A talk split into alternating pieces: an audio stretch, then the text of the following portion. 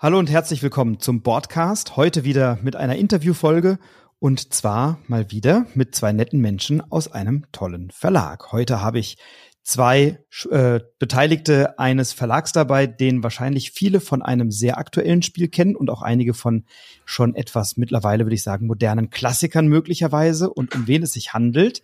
Und wer heute hier bei mir sitzt, das erfährst du wie immer natürlich, wenn du dran bleibst.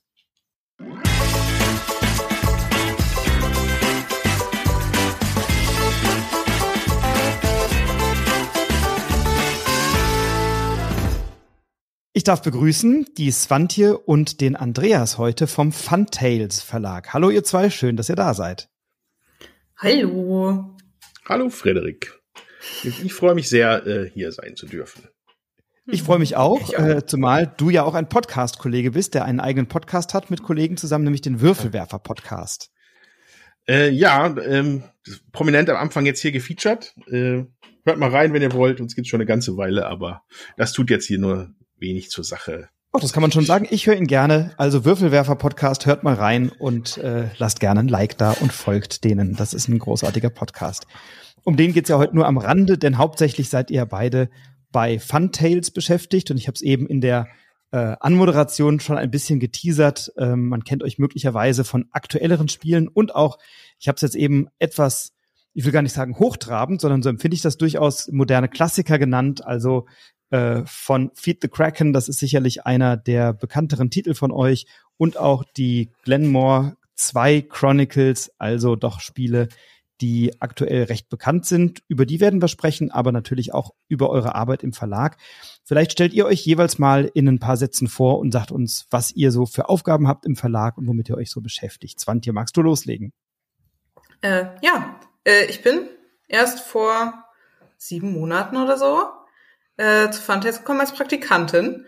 Ich wollte da eigentlich nur zwei Monate bleiben und dann ist das alles total ausgeufert. Und jetzt bin ich als mhm. Werkstudentin angestellt im Marketing. Also eigentlich studiere ich hauptberuflich Philosophie und bildende Kunst.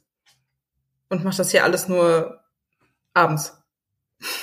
Und hast dich dann irgendwann entschieden, nebenbei in einem Verlag zu arbeiten? Ja, das war, das, ich konnte einfach nicht gehen. Die sind halt auch sehr nett. Oh. oh Andreas, hat sie recht, seid ihr sehr nett. ja, äh, ich glaube, wir sind schon ganz okay. Ähm, ich mache ich mach das Ganze ja schon ein bisschen länger. Also äh, ich bin Andreas aus dem äh, wunderschönen Ruhrgebiet. 42 ähm, Lenze alt tatsächlich mittlerweile. Und bin Mitgründer von Funtails. Ähm, da hängt natürlich noch so ein bisschen Vorgeschichte dran. Also ich war mal äh, was ganz was anderes, ja.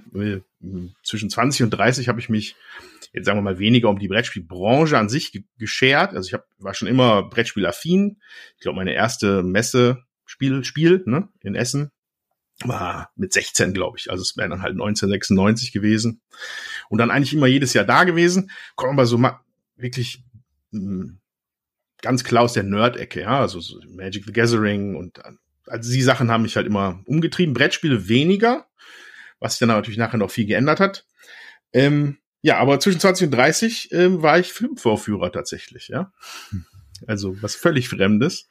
Ähm, allerdings hatte mich dann da irgendwann die Zeit eingeholt, wie sie viele einholt. Und zwar wurden wir äh, ja digitalisiert. Ne? Also während ich noch alte Filmrollen eingelegt habe und eingespannt habe und geflickt habe, kamen dann irgendwann die Festplatten und die Digitalprojektoren. Und da musste ich mich dann umorientieren, das hatte ich dann schon kommen sehen. Und habe dann im Jahr 2011 nochmal studiert. Und zwar Game Design. Ähm, das war dann äh, betont digital, ja, also es ging um Computerspiele. Ähm, aber da hat sich dann auch während des Studiums hat sich das dann schon, es ist fast zeitgleich, ich weiß gar nicht warum, aber 2011 angefangen zu studieren und 2011 war aber für mich auch der richtige Einstieg ins Hobby. Ähm, da habe ich mich damals eine Faszination für Eclipse entwickelt, also Dawn for the Galaxy. Äh, Spiele ich bis heute noch liebend gerne. Aber das hat mich so richtig reingezogen ins, äh, ins Hobby und dann habe ich dann über die drei Jahre Studium da auch immer mehr Zeit investiert und habe tatsächlich meine Bachelorarbeit dann auch über Brettspiele geschrieben, anstatt über Computerspiele. Merkwürdig genug.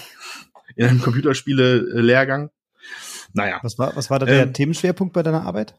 ich hatte geguckt, ähm, inwieweit Spieltheorie anzuwenden ist in, mhm. in Brettspielen und mit dem Ergebnis, dass es überhaupt nicht anzuwenden ist, weil wenn da. Spieltheorie, zu viel Spieltheorie drin ist, dann macht es gar keinen Spaß. Ähm, ja, aber das war, das war auf jeden Fall eine interessante Zeit. Und äh, ja, und dann hatte ich noch einige Haltestellen in der digitalen Branche tatsächlich noch gemacht, bevor ich dann, ja, ich glaube, ich, man kann sagen, 2018 habe ich ernsthaft mit Funtails angefangen zu arbeiten. Ja.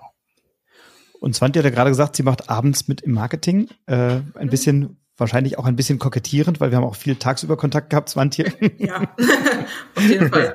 So, ne? Ich, eigentlich studiere ich ja gerade, also ich studiere offiziell schon, nicht, dass ich jetzt hier Ärger vom irgendeinem Amt bekomme oder so, aber ich habe ein Semester Praktikum eingeschoben und ich bin noch äh, halbtags bei Frosted Games, den an, die andere Hälfte des Tages bin ich bei Funtails. Das ist aber Anfang April vorbei und dann äh, starte ich wieder mit Albrecht Dürer und äh, Glasmalerei und so. Mit der richtigen Welt geht's dann weiter. Und dann mache ich es wahrscheinlich abends, ja. Melancholia und die betenden Hände. Da haben wir sie. Genau. ähm, und was sind so, was sind so deine Hauptaufgaben, Andreas, ähm, bei Funtails im Verlag? Ähm, ja, also grundsätzlich als, als Gründer und tatsächlich dann auch mittlerweile Co-Geschäftsführer. Das ist natürlich eine ganze Menge Business-Kram, der irgendwie zu erledigen ist. Ähm, wo ich natürlich mein Herz zieht mich halt immer wieder in die Entwicklung selber, ja, in unsere Redaktion und äh, auch in, in, in 3D-Programme, um halt Sachen zu erstellen für unsere, für unsere Assets, fürs Marketing. Aber es ist tatsächlich viel Daily Business. Äh, der Sales-Bereich, also wir verkaufen ja unsere Spiele natürlich auch, äh, braucht Betreuung und man ist da, an, man kämpft an vielen Fronten in, in meiner Position. Ähm, deswegen ist das gar nicht genauso herauszuarbeiten. Man macht so ein bisschen alles. Man ist selbst und selbst und ständig, ne? Sagt man ja immer gerne mal. Und das, das trifft es eigentlich ganz gut. Ja. Hm. Und wenn ihr für jene, die vielleicht euren Verlag noch nicht so gut kennen, ähm, ihr habt jetzt auch noch nicht irgendwie 100 Spiele rausgebracht, sondern eine gute Handvoll ausgewählter Titel. Ähm, mhm. wie, wie würdest du oder wie würdet ihr euren Verlag und das Portfolio charakterisieren für jemanden, der es möglicherweise nicht kennt? Hm. Bunt gemischt. Also es ist tatsächlich, also es ist so ein es ist halt organisch gewachsen, würde ich sagen. Also wenn ich mhm. mal an den Anfang schaue, also die, unsere Verlagsgründung geht halt Hand in Hand mit Glenmore. Äh, ich, ich war ja ganz, das, ach, da bin ich ja fast rot geworden, als du gesagt hast, dass das ein moderner Klassiker für dich ist. Das freut mich natürlich, sowas zu hören. Wir haben uns viel Mühe gegeben. Ähm, und das war damals der erste Kickstarter für uns, mit dem wir es halt auch dann schaffen konnten, uns auf die Beine zu stellen. Wir hatten vorher dann äh, gutes Jahr, anderthalb Jahre, Steffen sogar noch deutlich länger. Das ist alles nur nebenher gemacht. Ja? Das Spiel entwickelt, das war maßgeblich Steffen und Matthias. Ähm, ich war nachher so ein bisschen in den Chronicles involviert. Ähm, und äh, ja, also das war, das, es gab gar kein anderes Spiel für uns, mit dem wir hätten starten können. Deswegen ist es Glenmore und wir sind sehr glücklich damit, weil vor allem äh, Steffen das auch schon das erste Glenmore von 2010 halt begeistert äh, gespielt hat. Das ist auch der Grund, wie sie, wie er Matthias irgendwann mal kennengelernt hat, tatsächlich über das erste Spiel damals. Und ähm, danach ist natürlich so ein Pro findet sich so ein Verlag ja dann vielleicht auch erstmal und wird auch beeinflusst noch von anderen Sachen. Also wenn, wenn man Glenmore mit Vize Kraken vergleicht, sind es halt ganz unterschiedliche Spiele. Welten, ja. Ich glaube, äh, ja, ich, ich glaube, was wir versuchen, so als rote Linie zu haben, ist, dass es halt irgendwie was, also dass es qualitativ hochwertig ist, und irgendwie so einen besonderen Kniff hat. Und äh, das mag dann ein Worker Placement Spiel sein, ein Social Reduction Spiel oder ein klassisches Euro. Es muss halt irgendwie, ja, es muss halt zünden für uns. Und dann hoffen wir, dass es auch halt für andere auch zündet. Ne? Hm. Das ist so ein bisschen vielleicht der Ansatz. Mhm. Hm. Svante, magst du was ergänzen? Ja, ich habe gerade überlegt, wie das war, als ich so ähm, ins Praktikum gestartet bin. Da habe ich ja so das erste Mal gesehen, was so hinter den Kulissen passiert und was gerade getestet wird und so. Ähm, und da habe ich auch überlegt, ja, was macht denn diese, also was macht denn Funtails aus? Weil es ist immer eher so, man spürt es so, wenn man die Spiele testet irgendwie, wonach das ausgesucht wird, aber das ist immer so, das, was Andreas auch meinte, irgendwie so ein Kniff, so was Besonderes, wo ich denke, mir wird jetzt nicht unbedingt einfallen, welches Spiel das auch macht. So auf Anhieb. So, ah ja, das habe ich schon mal, das habe ich schon mal gespielt, hatte ich nicht so das Gefühl. Ähm, und das ist so ein bisschen so das Grundgefühl, was ich hatte, als ich so ähm, ganz neu war und gar keine Peilung hatte von gar nichts. Ähm, ja, also ja. ich finde das eine schöne Charakterisierung zu sagen, unsere Spiele haben erstmal jetzt nicht zwingend einen neuen Mechanismus oder so, aber irgendeinen besonderen Kniff, ne? Also auch bei Quiz Club, bei dem, bei dem Quizspiel, was ich sehr, also wirklich sehr gerne spiele, ähm, die, die Mischung aus kompetitiven und äh, kooperativen Runden beispielsweise, ähm, ist ein Kniff, den ich so aus dem Quizspiel auch noch nicht kannte. Und ich kenne viele Quizspiele oder zumindest noch nicht in dieser Form, dass man dann jemanden nominieren kann, dem man dann eine Frage stellt, von der man hofft, dass er oder sie sie beantworten kann. Ähm, mhm. also das sind schon interessante Elemente immer drin. Ähm, wie, wie findet ihr die Autoren, ich glaube, es sind Männer ausschließlich oder mehrheitlich oder Autorinnen gegebenenfalls, die diese Ideen haben oder entwickelt ihr die oder bringt ihr so einen Funtails-Touch in Spiele mit rein, wenn jemand kommt und sagt, na, das ist zu konventionell, da müssen wir noch mal ran. Ähm, oder kommen Leute automatisch zu euch und sagen, ich habe hier mal eine verrückte Idee, die kriege ich woanders so vielleicht nicht unter und ihr seid verrückt oder, oder innovativ genug, das mal mit auszuprobieren. Wie, wie ist da so ein typischer Weg oder ein Zugang? Äh, verrückt trifft's ja dann ganz gut wahrscheinlich, aber ähm, ähm, tatsächlich auch nicht, kann man nicht zusammenfassen unter einen, einen Bereich. Also die, die Sachen wie Glenmore oder Karal, ja, das war, was Klaus-Jürgen Rede ja äh, für uns gemacht hat, oder wir mit ihm gemacht haben. Ähm, das lief tatsächlich einfach über persönliche Kontakte, die Steffen hatte über die Jahre vorher schon. Wie gesagt, Matthias kennengelernt auf Prototypenseminaren. Ich glaube, ähnlich war es dann auch mit Klaus Jürgen. Ähm, andere Sachen wie Vize Kraken und äh, die Designer, die dahinter stehen, also Hans, Michael und Tobias, äh, die haben sich dann irgendwann mal bei uns gemeldet. So, also ich erinnere mich, also ich meine, das, ich glaube, nee, es war sogar in, in, wie heißt das, Göttingen. Ich glaube, da gibt, es gibt so ein Prototyp, auch so ein Prototyp-Seminar, aber wo es wirklich sehr eins zu eins ist und Steffen war da und hat Hans da getroffen. Und da blieb Steffen das hängen. Ah ja, das war, wirkte ja ganz cool. Und ähm, der Prozess ist dann, ähm, dass wir uns das halt anschauen und wir müssen es halt ein bisschen abklopfen. Ähm, leider ist, was heißt leider, ich glaube, dass es auch ein Vorteil ist. Ich schlage immer so zwei Herzen in meiner Brust, wenn ich so ein Spiel mir anschaue. Es ist ja zum einen das, das Herz, was halt dafür sorgen muss, also man muss halt sehen, ob das Spiel funktionieren kann als Produkt für einen Verlag. Aber genauso groß, wenn nicht sogar größer, schlägt bei mir einfach das Spielerherz mit. Wenn's den, als ich das erste Mal Vize Kraken gespielt habe, war ich äh, sofort sold, kann man nicht anders sagen. Ich äh, habe es dann auch stark bei uns vorangetrieben, dass wir das wirklich uns mehr damit beschäftigen. Und bin dann auch sehr glücklich, dass wir es halt jetzt irgendwann mal bei uns platziert haben. Ähm, aber also genau, das war der Prozess am Anfang. Mittlerweile haben wir natürlich eine etabliertere Redaktion mit Hans und Michael, die halt von Vize Kraken auch zu uns rübergekommen sind. Ähm, wo dann halt jetzt so ein bisschen so ein typischerer Ablauf ist, dass halt Autoren ihre Ideen pitchen, so ein, ein PDF schicken, Prototypen in der Regel nicht, weil das wäre zu schade, ne, weil wir haben es ja noch, wir sind ja noch wirklich kleiner Verlag, aber große Verlage können sich, glaube ich, gar nicht retten vor Vorschlägen. Und wenn die dann alle einen Prototypen schicken, das hm, ist es äh, einfach auch ein Platzproblem, glaube ich, dann irgendwann. ähm, nee, und wir haben dann quasi unsere Redaktion, unsere Redaktion als Filter für wirklich interessante Ideen und dann eskaliert es meistens dann hoch zu mir oder zu Steffen und dann gucken wir uns das an und ja, und dann guckt sich das ganze Team das irgendwann an. Und wenn dann alle begeistert sind, dann kann das was für uns geben. Ja, so ist das im Groben. Und ihr habt ja als ähm, auch schon auch als junger Verlag durchaus renommierte und etablierte Autoren gefunden, die Lust haben, mit euch zu arbeiten, für euch zu arbeiten, gemeinsam was zu entwickeln. Ähm, das ist vermutlich ja nicht immer der erste Schritt für einen jungen Verlag, damals äh, zu sagen, na ja, äh, dann machen wir halt mal schnell was äh, mit Matthias Kramer oder mit hm. Klaus-Jürgen Brede oder so. Ähm, wie, wie kam das zustande, dass das zu, zu einem sehr frühen Zeitpunkt in, in der Verlags, in, im Bestehen des, der, der Verlagsgeschichte äh, schon ja, zu so einer Zusammenarbeit kam? Das habe ich mich auch ja. immer gefragt. Jetzt können wir es klären.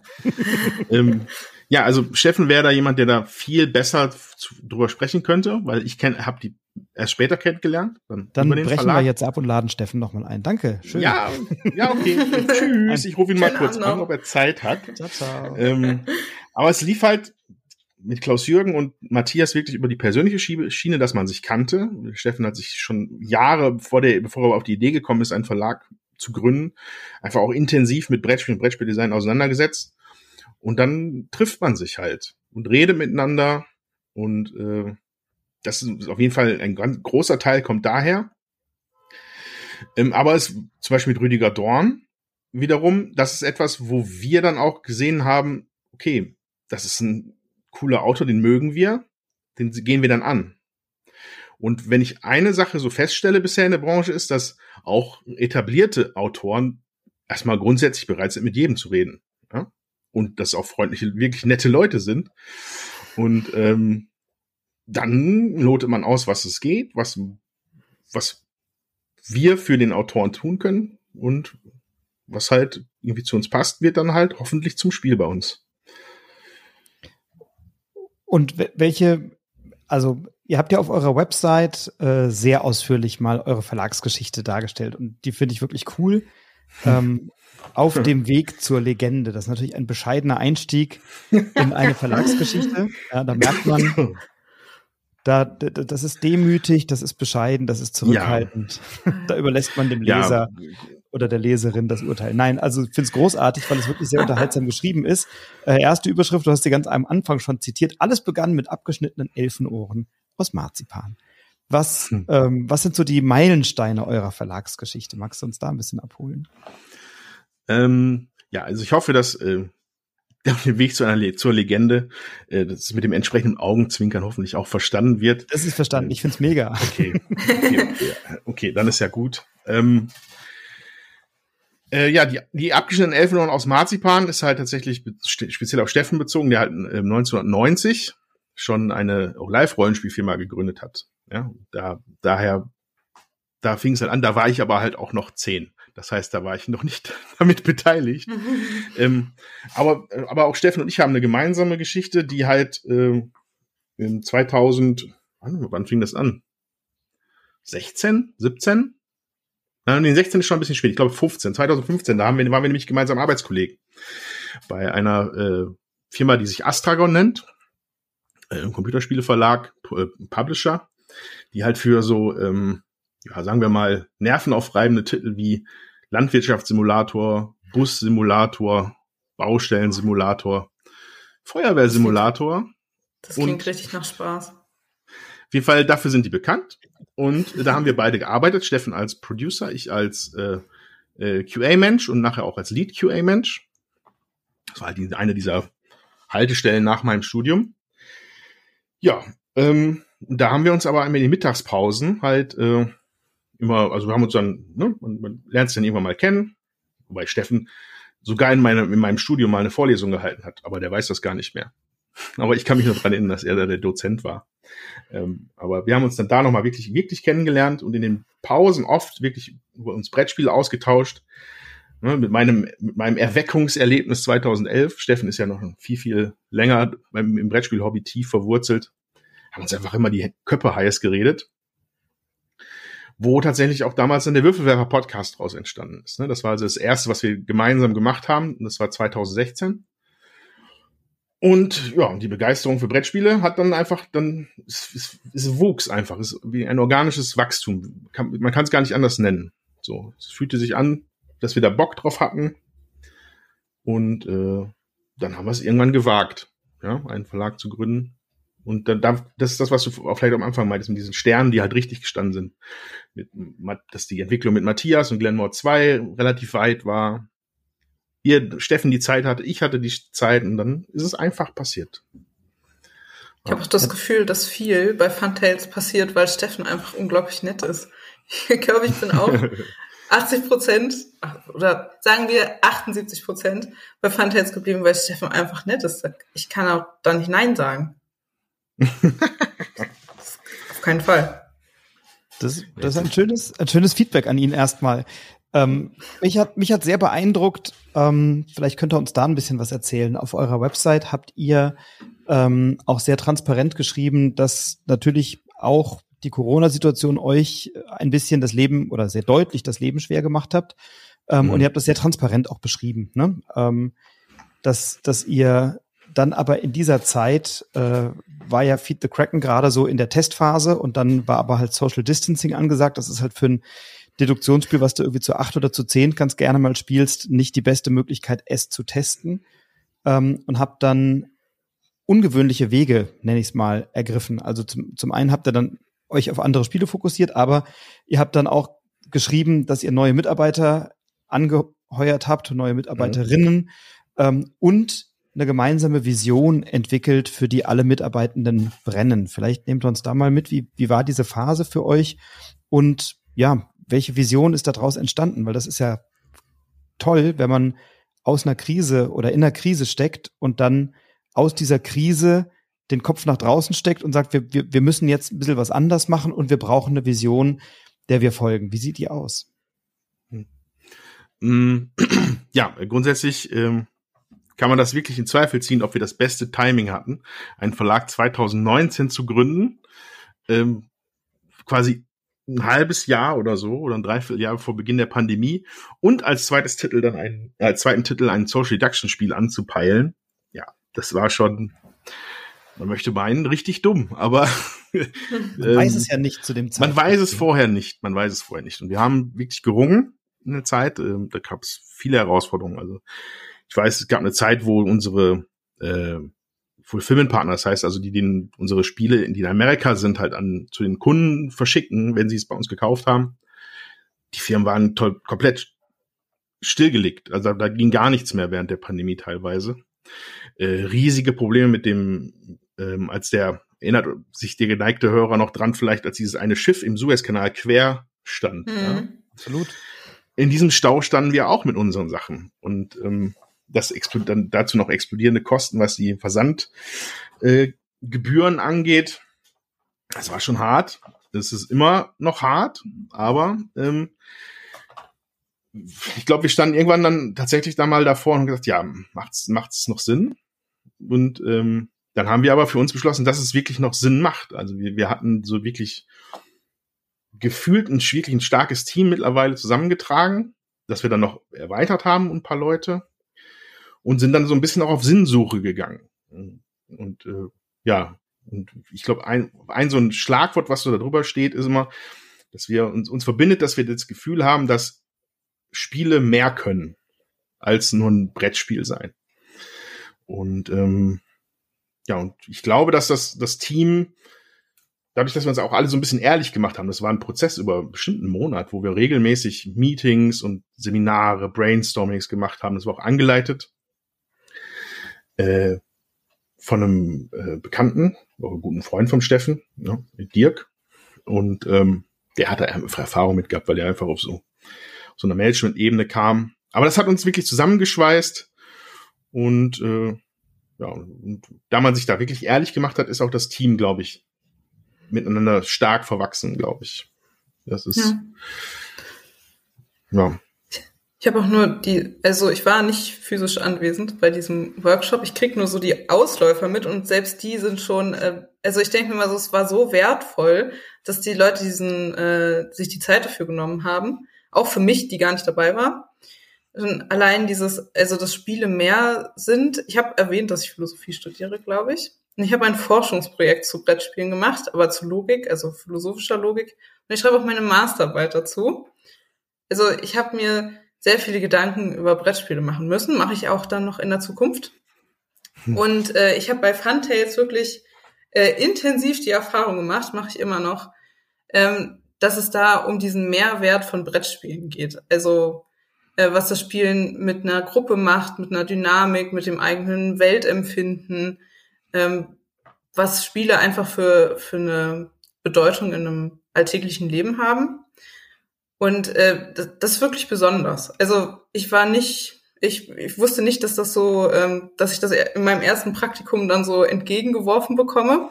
Es war natürlich schön, die Erfahrung zu machen. Äh, deswegen will ich auch meine Masterarbeit bei Fantails schreiben. auch weil Hans Doktor der Philosophie ist, aber weil es einfach so schön, also es fühlt sich einfach sehr authentisch an und das spürt man auch im Arbeitsalltag. Ähm, ja, und was vielleicht noch so ein Teilaspekt davon ist, wie gesagt, ähm, Steffen und ich kommen aus der Computerspielbranche. Und da ist seit 2010, glaube ich, auch bekannt, dass Spiele mehr können. Es gibt wirklich äh, herzzerreißende Indie-Stücke über äh, Indie-Spiele, über äh, Tragödien, witzige Sachen, persönliche Sachen. Und wir haben uns, was uns auch verbindet, Steffen und mich und das ganze Team ist, dass wir das Gefühl haben, dass das, das Brettspiele teilweise dann noch nicht so weit sind, hm. Um, um mal wirklich andere Themen aufzugreifen. Und das finden wir einfach auch als Herausforderung total spannend, dass wir da irgendwie hinkommen. Ne?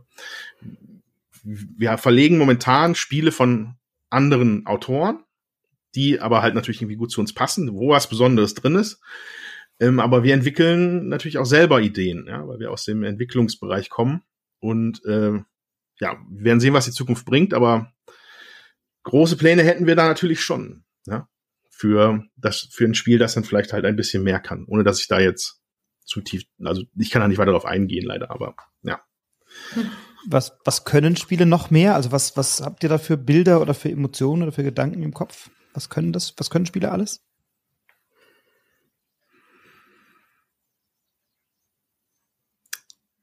Ja, wie formulieren wir es? Das ist dann immer, mhm. mein Podcast ist immer gut, das kann man dann immer rausschneiden, dann hört man dann das Überlegen ja. nicht. Na, ich ähm, kann ja mal, ähm, ich habe einen Vortrag gehalten dazu. Ich kann ihn vielleicht noch auswendig. ähm, wir müssen im, im Master Philosophie einen Forschungsvortrag halten, der dauert ungefähr 20 Minuten. Und ich habe zu, äh, ich habe den zu Brettspielen gehalten, äh, zu logischen Strukturen in Brettspielen, wie Immersion funktioniert auf einer logischen Ebene. Und da muss ich natürlich auch erstmal erzählen, warum ist mein Forschungsfokus äh, überhaupt wichtig? Warum hören wir uns das hier an? Ähm, und das fängt ja an damit, dass wir als Kinder äh, spielerisch lernen. Also wir entdecken die Welt, wir lernen die Regeln der Welt, ähm, sowas wie Naturgesetze. Wenn ich äh, auf die Herdplatte fasse, ist es heiß, das sollte ich nicht machen. Das sind so die ersten Regeln, die wir lernen. Und dann, wenn wir irgendwann erwachsen sind, dann wissen wir ungefähr, wie soziale Regeln funktionieren, mehr oder weniger. Naturgesetze kennen wir auch und so. Und dann ähm, haben wir aber ähm, das Bedürfnis, ähm, uns auszuleben. Spielen ist ja auch ein Trieb.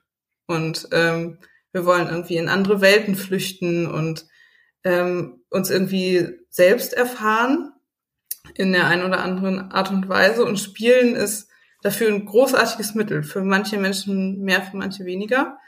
Sieht man zum Beispiel, wenn Leute ganz so schüchtern sind und dann ähm, mit anderen Leuten zusammen ein Brettspiel spielen zum Beispiel und äh, viel leichter äh, Connections aufbauen können, ohne dass sie jetzt sie selber sein müssen die ganze Zeit und trotzdem ein Gemeinschaftserlebnis haben. Das ist zum Beispiel ein ganz großer Mehrwert. Also das ist ein riesiges Mehr für, für ganz viele Leute. Äh, allein dieser soziale Aspekt. Und dann, ähm, wenn man zum Beispiel Rollenspiel spielt, kennt man das wahrscheinlich auch, dass man äh, ein anderer Charakter ist, aber nicht so richtig. Das ist immer so ein Funken von sich selber. Und man hat dann so eine, so ein Aha-Moment. So, wow, also das war jetzt irgendwie äh, das war zwar ausgedacht, es war ein Fantasiemoment, aber ich habe total viel irgendwie über mich und meine ähm, zum Beispiel moralischen Entscheidungen gelernt oder so. Ähm, das, wär, das war so die Grundlage von meinem Forschungsvortrag. Dieses, also es war so mein Mehr am Brettspiel. Mhm. Schön. Ja, vieles, was Swantje da gesagt hat, will ich natürlich spiegeln. Ähm, äh, sagt dieses besondere Spielerlebnis der man redet da gerne mal vom Magic Circle, in dem man sich befindet. Das ist auch also so ein bisschen auch aus dem Game Design Studium ist das so rausgefallen. Ähm, und ich und ich glaube, dass halt thematisch Spiele noch, also Brettspiele, andere Sachen aufgreifen könnten. Also bisher sind wir noch hm. natürlich auch, wir sind jetzt auch mit Piraten unterwegs und mit, mit Schotten. Aber was, was die Zukunft bringt, ist hoffentlich ein bisschen äh, äh, tiefgreifender. Und ähm, ja, grundsätzlich, also man, man kann andere Bereiche des Lebens, glaube ich, noch ausloten. Auf eine spielerische Brettspielart. Und da hätten wir einfach viel, viel Lust drauf, ja. Das ist ein hm. bisschen den Horizont zu erweitern. Hm. Ja, für, für mich persönlich ist auch der Reiz am, am Brettspiel. Ich bin auch Rollenspielerin, das mache ich auch super gerne, aber ich bin nicht so die äh, ähm, krasse Charakterspielerin. Ich verliere mich da nicht so sehr drin. Ähm, aber in, äh, in Brettspielen habe ich so ein logisches Gitter, in dem ich mich bewege. Mhm. Also ich habe äh, so eine logische Welt, in der ich äh, irgendwie hantiere und möglichst effizient sein will. Und das ist für mich persönlich als Zwanche total immersiv. Also viel mehr als ähm, wenn ich Pen and Paper spiele. Weil ich dann mhm. äh, mich so richtig versenke und ähm, also das ist für mich so ein bisschen die Unterscheidung zum äh, zum Rollenspiel und wenn es ein Brettspiel gäbe, was so beide Welten verbindet, das wäre so ähm, ein Träumchen. Also ich, ich höre raus und das finde ich eine, eine ganz starke Message, dass ihr sagt, Brettspiele, obwohl sie ja uns erlauben, in alle möglichen Welten abzutauchen, uns mit unterschiedlichen oder mit unterschiedlichen Menschen zu begegnen auf ganz unterschiedliche Arten und Weisen, dass ihr sagt, das ist immer noch irgendwie limitiert, obwohl ja die Welt schier grenzenlos zu sein scheint, sind wir immer noch limitiert, weil wir noch nicht die Immersion haben oder noch nicht die Tiefe oder noch nicht die Erlebnisse haben. Da, da, da habt ihr noch ein Gefühl, wo es hingehen kann, wo wir noch nicht sind mit der Brettspielwelt. Kann man das so sagen? Noch so eine Sehnsucht nach etwas mehr oder nach etwas Tieferem?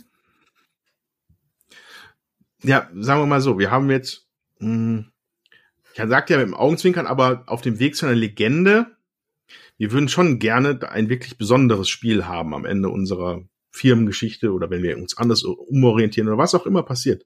Aber das eine besondere Spiel möchten wir schon machen. Und wenn die Leute dann sagen, oh, das ist aber legendär, dann wären wir da nicht böse drum. Ja. Ich glaube, so kann man es ungefähr ausdrücken. Ja, drunter braucht man nicht anfangen, das finde ich auch. Also es gefällt mir richtig gut, der, der Gedanke. Ähm, ich, kann, ich kann euch ja schon mal, ich kann euch mal zwei Sachen spoilern. Ich habe ähm, mit Feed the Kraken ein paar sehr schöne Spielerlebnisse gehabt, tatsächlich, ähm, mit Freunden. Wir haben ja. so ein Brettspielwochenende gehabt. Äh, vier Tage haben wir gespielt letztes Jahr. Ähm, und ich habe das äh, einem Freund von mir empfohlen, der sagte, kennst du irgendwie ein gutes Spiel für meinen Geburtstag? So zehn Leute etwa, sag ich, ja, kauf dir Feed the Kraken. Ähm, und nimm die Deluxe-Ausgabe, die ist schöner. So, und dann hat er sich die gekauft.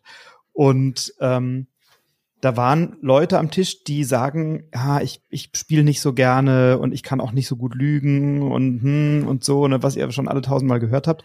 Die waren nach zehn Minuten völlig Feuer und Flamme, hatten rote Wangen, schwitzige Finger und saßen irgendwie vorne auf der Stuhlkante, weil sie mit am engagiertesten am Diskutieren waren, weil die voll reingezogen worden sind. So. Ähm, und an unserem Viertages-Spielewochenende waren da so coole Sachen. Ich glaube, wir haben das, das Spiel sechs oder sieben Mal an diesem Wochenende gespielt, in unterschiedlichsten Konstellationen.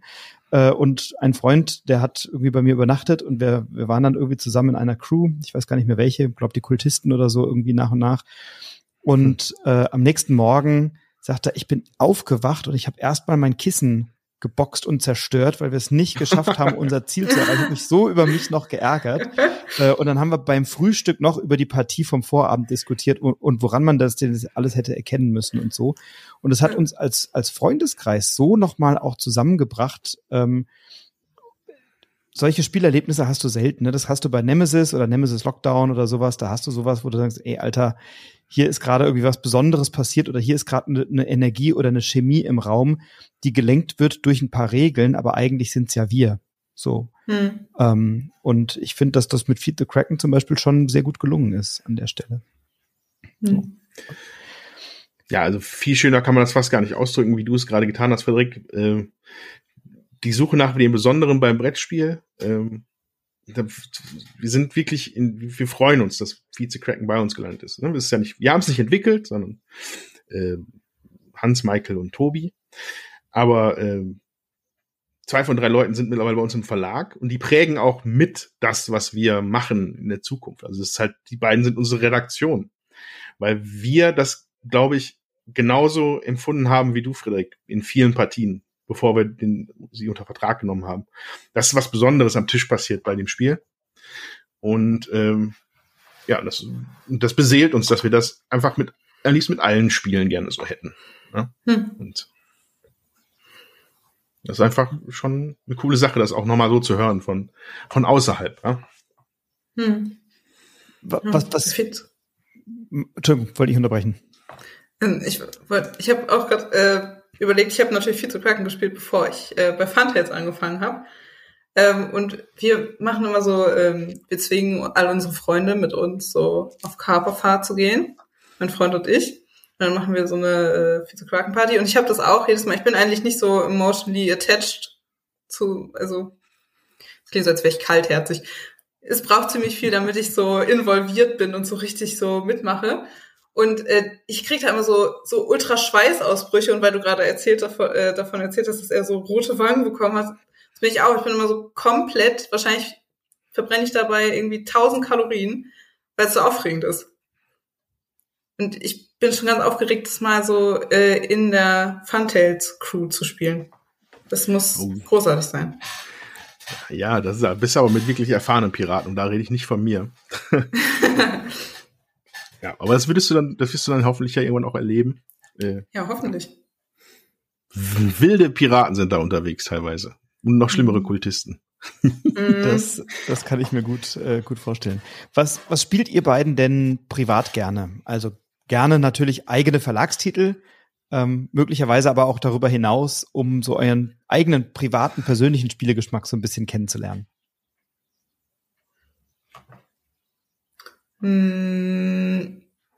Ich spiele ähm, viel so äh, Regel, äh, komplexere, regellastigere Spiele. Root zum Beispiel, ich liebe Root, ist ein großartiges Spiel. Und äh, Spirit Island spiele ich auch richtig gern, weil es äh, komplex ist und kooperativ, weil hier im Haushalt wird sich viel gestritten, wenn jemand verliert. das endet dann immer in, in, Dramen. Nicht immer, manchmal. Manchmal. Nicht, nicht immer. Und das ist so mein, mein Ding. Und ich stehe auf Schachtheorie. Ich spiele weniger Schach mit Leuten, viel mit einem Schachcomputer und ich lese viele Bücher über Schach. Denn ja, das sind so, das ist so mein, meine, meine geheimen Vorlieben. Ich weiß gar nicht, ob ich das, ob du das schon weißt, Andreas. Ich bin auch ganz fasziniert davon. Das wusste ich bisher noch nicht, mhm. dass du solche ja. Äh, aufregenden Bücher liest. Ja, ja, das ist ähm, mein Ding. ähm, ja, mit, mit so viel, mit so viel Brain Power kann ich da nicht dienen. Also ich ähm, spiele natürlich erstmal grundsätzlich alles, ja. Ähm, alles finde ich interessant und möchte es mir gerne anschauen. Ähm, aber in der Regel pegelt sich das bei mir ein, so, so ich spiele unglaublich gerne Rosenberg-Spiele. Ja? Also ich bin ein großer Rosenberg-Fan. Ähm, und da muss es dann auch nicht die mega schwersten sein, sondern einfach das, wo ich auf, aus dem Bauch rausspielen kann. Also, wo du gerade Root gesagt hast, ähm, ja, ich hatte am Samstag eine Root-Partie und mein Gehirn ist geschmolzen. Mal wieder. Oh, das ist mir einfach immer passiert bei diesem Spiel. Und es gibt so, es gibt so ein paar Sachen, äh, da ist auch meine, ich glaube einfach meine Gehirnstruktur ist da einfach nicht für ausgelegt. Ich mag es lieber, wo ich aus dem, so einem Bauch rausspielen kann und eine gute Zeit habe. Äh, das darf da nicht, das muss da nicht belanglos sein. Also wir sind schon irgendwo so Kennerspiel unterwegs. Hm. Ähm, aber ja, also was haben wir denn gerade? Was steht denn da hinten? In letzter Zeit fand ich halt äh, äh, Terra, ähm, Arche Nova sehr gut, das hat mir gut gefallen. Hm. Ähm, Oranienburger Kanal ist gerade ganz viel bei mir auf dem Tisch und naja, und Kanban e.V. Das habe ich gerade auch, feiere ich gerade schwer ab. Das ist aber dann fällt da vielleicht ein bisschen leichter raus. zugänglichen Kennerspiele. Oranienburger Kanal, Kanban e.V. und Eichenberg. Ja, oder vielleicht einfach für mein Gehirn einfacher zugänglich. Also bei Scythe oder bei Root, da, da fällt es mir einfach, da, da falle ich vom Tisch. Das kann ich nicht. Ähm, aber andere Sachen wiederum funktionieren dann ganz gut. Mein Güte. ja, vom, vom, ja. Ja, das ist, weil ich so aufgeregt bin, sitze ich dann auf dem Tisch. ja, verstehe ich. was, was sind denn so die, die nächsten Projekte bei euch im Verlag? Also du hast gesagt, du hast, ihr habt da schon was in der, in der Pipeline, über das du noch nicht reden darfst, was die Welt verändern wird? Oh. Nicht nur die Spielwelt. Nicht nur die Spielwelt. Es ist, es ist einfach alles. Ja. Nee, aber was gibt's gibt's Projekte, über die ihr sprechen könnt oder oder Neuerscheinungen, die in absehbarer Zeit den Weg zu uns finden? Was was ist momentan so an Projekten schon spruchreif? Ähm, ja, also jetzt kommt das, was du vorhin, also wir wollen ja hier nicht in großartigen Marketing-Sprech ausbrechen, aber äh, zumindest müssen wir hinweisen auf äh, Spiele, die wir gerade aktuell halt haben. Ja, also das Treehouse Diner ist äh, von Rüdiger Dorn. Das war unser erster Schritt Richtung Familienspiel. Ja, das war letztes Jahr in Essen, haben wir es auf den letzten Drücker noch produziert gekriegt. Ähm, basiert auf dem ähm, da, Lu da Luigi hieß es, glaube ich, von Rüdiger mhm. Dorn. Ähm, genau. Das haben wir dann mit ihm zusammen neu aufgelegt und erweitert. Äh, dann natürlich auch neu Karal, ja, von Klaus-Jürgen Wrede. Ähm, ist ein, so ein, erstmal so ein Kennerspiel, was aber über Module, ähm, ja, also da kann man schon ordentlich noch ein paar Schippen drauflegen. Das war eine ordentliche Designarbeit von Hans. Ähm, also es skaliert schnell, so, so ein typisches Klaus-Jürgen Wrede Eurogame, aber mit vielen Modulen. Ähm, was jetzt die Neuheit sein wird, ist Komet. Comet. Wie sprechen wir es eigentlich aus, Swantje? Komet? Comet. Comet. Nein, ne? Das lege ich jetzt fest, Comet. Comet, du legst das fest, gut. Äh, von okay. Peter Prinz. Ähm, das, wir, wir setzen alles dran, dass wir das bis Essen haben, fertig. Ähm, mhm. Design und Art, das wird alles schon gut, gut gelungen. Ähm, ist ein, ja, wie schreiben wir es? Ähm, ungewöhnliches, ja, eigentlich eine ungewöhnliche Mischung aus einem Karten- und einem Brettspiel, wo ja, man, kann, ja. Es kann, also du hast halt so, ich habe äh, neulich erst das Video aufgenommen zu Comet. Ja, dann deswegen gerne. ich noch den, den Pitch. Ähm, man hat halt ähm, seine Retter auf dem Spielplan, das sind Textfelder und man versucht die äh, Retter in äh, die Safe Cavern, das ist eine Höhle, in, in einen sicheren Bereich zu bewegen, weil man versucht natürlich die, äh, die Tiere vom Aussterben zu retten. Es ist Armageddon, Kometen fallen vom Himmel, äh, Feuer regnet herab und wir versuchen die Tiere zu retten, äh, die eigentlich schon ausgestorben sind. Also die Tiere, die man auf den Karten sieht, sind alles ausgestorbene Tierarten, wie das Quagga oder das Mondnagelkänguru. Zum Beispiel kennt jeder das Mondnagelkänguru. Ähm, und äh, wir lassen, äh, das, du hast Handkarten, das Mondnagelkänguru, das lässt du schlüpfen, legst dann dein Tableau an, packst es auf das Nest Nummer 6, ist auf der Karte vermerkt, und dann versuchst du es natürlich zu bewegen. Und das machst du auch mit den Karten, die haben äh, Gebietssymbole. Und über diese Gebiete, äh, Gebiete bewegst du dann deinen äh, dein Retter, der dein Mondnagelkänguru repräsentiert. Und wenn du das irgendwann gerettet hast, dann ist es dahin bewegt worden. Dann kannst du das vor dich ablegen und kannst die äh, Spezialfähigkeit nutzen. Das heißt, ähm, die Tiere, die du rettest, geben dir äh, immer mehr Power. Je mehr du rettet hast, desto effizienter kannst du sein. Das heißt, du musst auch überlegen, wen du rettest. Du kannst natürlich nicht den Dodo zuerst retten, der nichts kann, aber viele Siegpunkte gibt. Kannst du schon, ja. aber würde ich nicht empfehlen. Super optimal. Also ja, genau. Wir, da ziehen wir wieder auf jeden Fall deutlich Richtung Kennerspiel. Ähm, ich fand's super, als wir das erste Mal gespielt haben und ich hoffe auch, dass äh, das allen dort draußen gut gefallen wird. Ähm, ja, dann anteasern können wir noch äh, zwei Dinge, die sich Dark äh, Dark Space und Dark Romans nennen. Ja. Das sind alles so, äh, ja, also wir, wir haben uns, äh, manchmal müssen wir uns anhören, dass wir, wie gesagt, der Deduction Verlag, ja, weil Vize Cracken einfach so eine, so eine Strahlkraft manchmal entwickelt. Ähm, da diese beiden Spiele werden uns da äh, nicht in eine andere Richtung bewegen. Ja, also das, sind, auf jeden Fall Spiele, wo es auch um Deduction geht, aber natürlich ähm, mit einem Kniff. Eins äh, davon ist sogar für zwei Spieler. Also mal gucken. Also da freuen wir uns auch schon sehr drauf. Da sind wir tief in der Entwicklung drin. Hm. Ja, und schlussendlich bleibt vielleicht nochmal der Hinweis auf Vize Cracken. Unser Social Deduction Spiel, was ja Frederik gerade schon ähm, ja, so nett von erzählt hat. Hm. Also klingt nach einem, nach, einem, nach einem tollen Ausblick und natürlich auch nach einem, nach einem tollen Portfolio. Ähm, ich kann, und das möchte ich gerne tun, ähm, den Quiz Club hier nochmal erwähnen. Äh, das ist nämlich wirklich ein Quizspiel, was mir ja, richtig gut gefällt und was bei mir oder bei uns in einigen Runden sogar das Kneipenquiz abgelöst hat. Äh, wow. Und das ist tatsächlich ja etwas Besonderes, weil das Kneipenquiz ist für mich tatsächlich das beste oder wenn nicht eines der besten Quizspiele auf dem Markt schon seit langer Zeit. Und ich habe aber Runden, die sagen, nee, kannst du nicht das äh, Quiz Club rauspacken? Dann können wir nämlich auch so ein bisschen miteinander, so ein bisschen gegeneinander und so. Und da gibt's irgendwie nochmal unterschiedliche Kategorien und da haben wir nochmal eine Auswahl, welche Kategorie stelle ich denn jemandem und so. Also ähm, hm. das Kompliment kann ich euch an der Stelle gerne mitgeben. Ich spiele es auch wahnsinnig gerne und äh, bin großer Quiz Club Fan an der Stelle. Kommt auch demnächst mal im Podcast wieder. Ich habe es schon mal empfohlen, aber werde demnächst noch mal etwas ausführlicher darüber sprechen. Ja, ja bei Quiz Club outet man sich immer so, was man so für äh, tiefe Nischen äh, äh, Wissen hat, was man für tiefes Wissen hat in manchen Nischen. Ja, kann das ist manchmal bemerkenswert, was Leute so wissen und was manche Leute auch, also wo man denkt so, hä? Woher weißt du das alles und wie kommst du da drauf und so? Und dann lernt man eine Menge über sich und über die Mitspielenden am Tisch. Das finde ich sensationell an der Stelle. Ja, cool. Ich habe Quiz Club auf der, äh, in Essen gespielt. Meine ersten Spiel. Auch da war ich sogar schon bei Funtails. Und dann äh, standen wir so am Tisch und das war mit Hendrik, der macht bei uns Service. Er ist sehr nett, auch in Real Life, nicht nur, wenn man ihm eine E-Mail schreibt. Und äh, da war irgend so eine, irgend so eine Werterfrage. Was ist der Werter-Effekt? Und ähm, da war ich so, My Time to Shine. Natürlich kenne ich den Werter-Effekt. Und alle waren so, WTF, was hat die Frau? Was, was macht die in ihrer Freizeit? Aber es hat sehr viel Spaß gemacht. Musst du es noch aufklären? Also, wie, Andreas weiß es, ich weiß es natürlich, klar, keine Der Frage. Nein, obvious. Ah, klar obvious. weiß ich das. Aber Svante, erklär's uns bitte nochmal für diejenigen wenigen Hörerinnen und Hörern, die ihn nicht kennen. Die den Wettereffekt nicht kennen.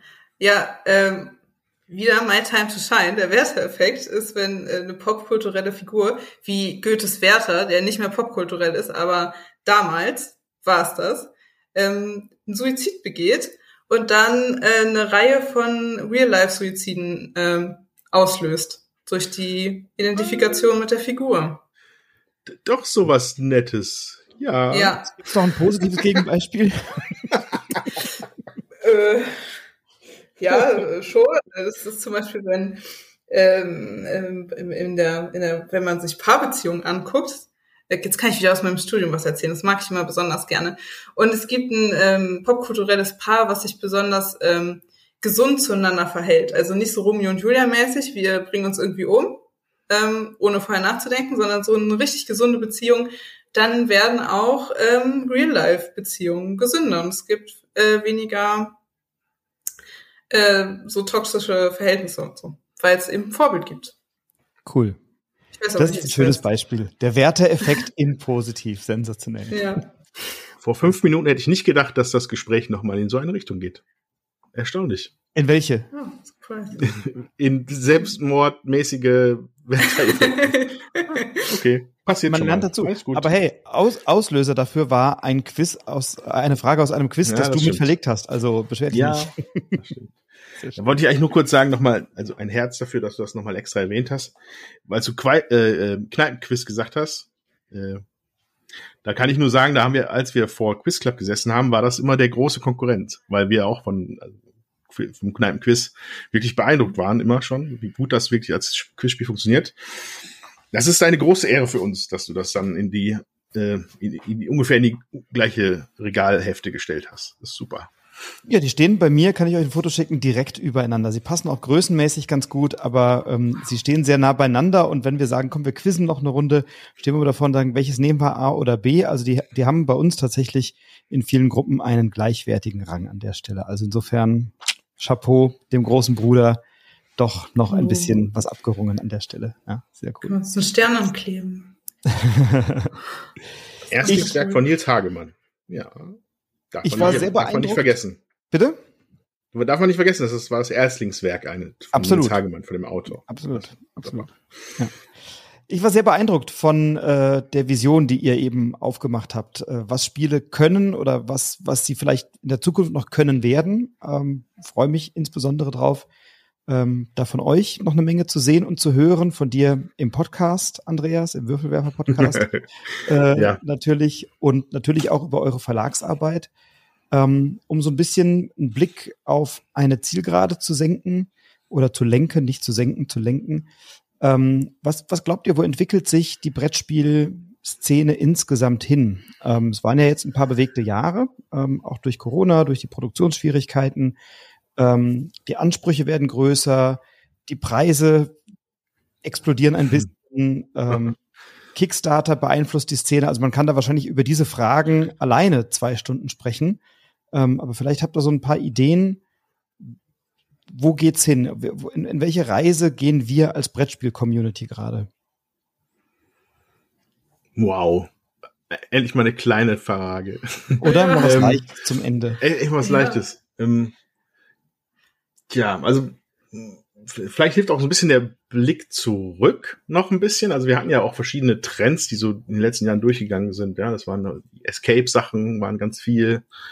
Dann äh, die äh, äh, Legacy-Spiele, ja. Ist gefühlt auch schon wieder vorbei. Und ähm, das lässt aber eigentlich davon, davon rechnen, dass auch noch in Zukunft solche irgendwelche neuartigen Ideen aufkommen werden, die halt dann eine Weile wirklich das, das Spielgeschehen bestimmen werden. Was das jetzt konkret ist, könnte ich dir nicht sagen. Also äh, man, ich, ich muss auch sagen, ich glaube, zumindest für mich als Verlagsmitarbeiter, man fokussiert sich auch ganz viel auf, nach innen. Man sieht fast, außen sieht man gar nicht mehr so viel, wie man eigentlich müsste. Ja? Ähm, mhm. Deswegen schwierig, so einen Trend irgendwie auszumachen. Ich glaube, dass der Trend zum Digitalen hin eigentlich schon lange, lange tot ist. Fast schon. Also es gab mal eine Zeit lang, wo jedes Brettspiel am liebsten noch mit zwei Apps und so und fünf Tablets gespielt hätte werden müssen. Ähm, ich glaube aber, dass sich da der, das, das durchgesetzt hat, dass die Leute wirklich trotzdem noch ein analoges Erlebnis haben wollen. Ja? Man will irgendwann einfach nicht mehr auf, auf ein Display gucken. Man möchte lieber auf einen, einen, einen, Papp-Spielplan Spielplan gucken oder den, oder viel besser noch den, den Mitspieler ins Gesicht, ja. Und ähm, da das jetzt wieder möglich ist, ist, glaube ich, so eine Rückbesinnung nochmal wieder mehr zum, zum klassischen Brettspiel sicherlich etwas, was kommen könnte und auch ja durchaus ja wünschenswert wäre, ne? wo man endlich mal wieder ein bisschen beisammen hocken kann. Nach äh, einigen Jahren äh, digitalem Fuhrwerken. Mhm. Hm. Ja.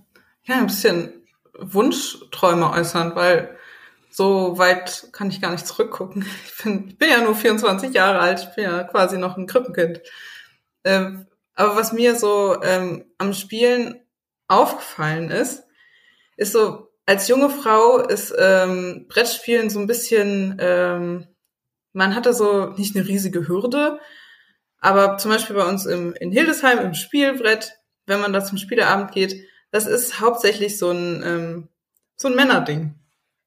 Jetzt ist, und es mhm. löst sich langsam auf. Also ich habe das Gefühl, langsam wird es so ein bisschen äh, weicher und man hat nicht mehr so, oh, jetzt ist hier nerdy Hobby und äh, ich passe da irgendwie nicht rein. Also das Gate gibt's übrigens auch, das Nerdgate, dass man irgendwie nicht so richtig ähm, sich nicht traut. Und ich hatte das am Anfang. Ich habe mich nicht richtig getraut. Ich habe das dann gemacht, äh, weil mir viel langweilig ist und ich war in meiner Freizeit unterfordert und dann hat mein Freund ein Brettspiel mitgebracht, war so, hey, das können wir zusammen machen und du hast was zu tun. Du kannst darüber nachdenken und wir verbringen Zeit zusammen.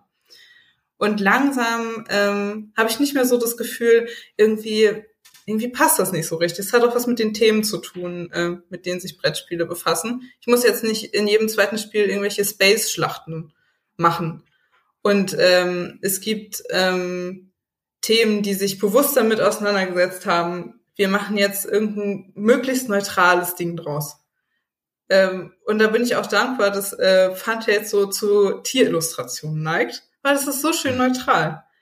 Da muss man nicht irgendwie äh, in die Schlacht ziehen oder man muss aber auch, weiß ich nicht, irgendwelche typisch weiblich konnotierten Dinge tun.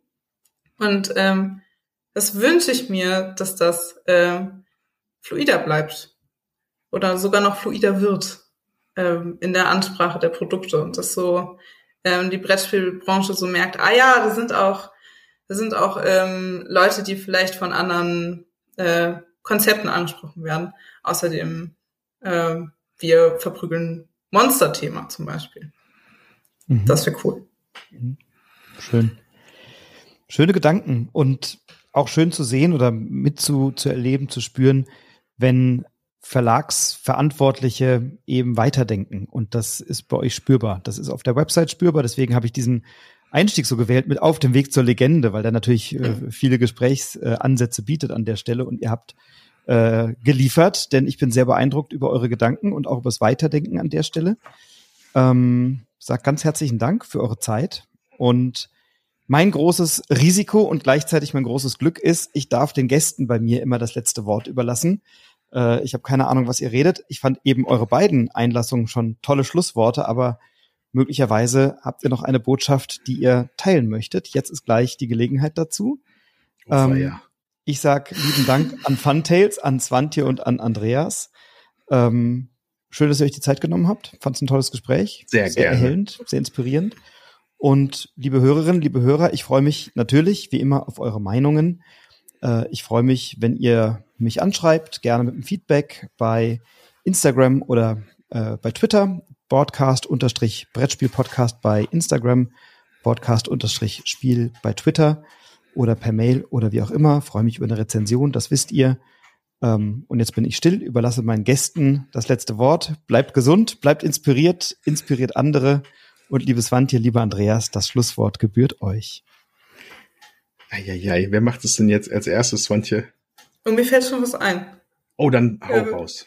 Ja, ich, äh, ich glaube nämlich, ich habe ja gerade erst angefangen. So in, ich bin ja gerade erst so in die Brettspielwelt getaumelt, also in die ähm, erwerbstätigen Brettspielwelt. Ähm, und ich glaube, es ist irgendwie schön, nochmal ähm, weiterzugeben, dass äh, ich wirklich das Gefühl habe, ähm, dass da Leute hinter dem stehen, was sie da machen. Also, dass es wirklich darum geht, irgendwie Leuten ein, ähm, ein Erlebnis zu ähm, geben, was ihnen Spaß bereitet, aber was auch irgendwie ähm, mehr sein kann. Nicht muss, aber kann. Und das ist ein, für eine Studentin ein total tolles Erlebnis. Und ich bin sowieso ähm, super hooked, äh, ganz viele neue Dinge zu lernen und das dann auch noch in einem äh, in so einem Bereich, der mir so viel Freude bereitet. Aber es ist, ich habe nicht gedacht, dass es so real ist, dass es das wirklich geben kann, aber es ist echt, das gibt's. Ja, ähm, das, was Swantje sagt. Immer das, was Swantje sagt. ja, ja. Dem gibt es nicht viel hinzuzufügen.